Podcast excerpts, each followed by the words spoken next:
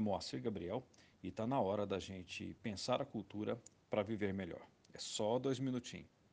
Recentemente eu participei do Dia Nacional de Oração pelo Ministério de Acampamentos. Coube a mim orar por uma pessoa que pediu por sabedoria.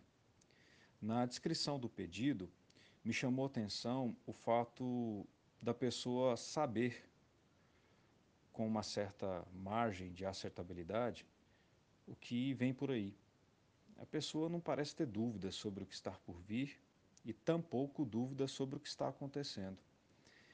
Ela pede então oração não para saber o que vem acontecer, o que virá acontecer, é, o que está por vir, ou para descobrir algum segredo do coração do Senhor. Não.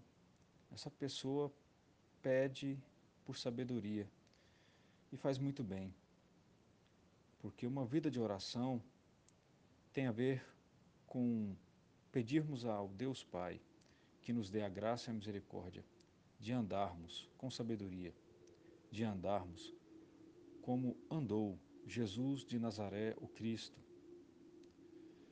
É sobre isso, é sobre pedirmos a Deus sabedoria para reagirmos e respondermos à vida da mesma maneira que o nosso Senhor Jesus respondeu. E a gente não precisa saber do que do que vem por aí. A gente não precisa saber a respeito do que vem por aí. A gente não precisa. O que nós precisamos é de sabedoria.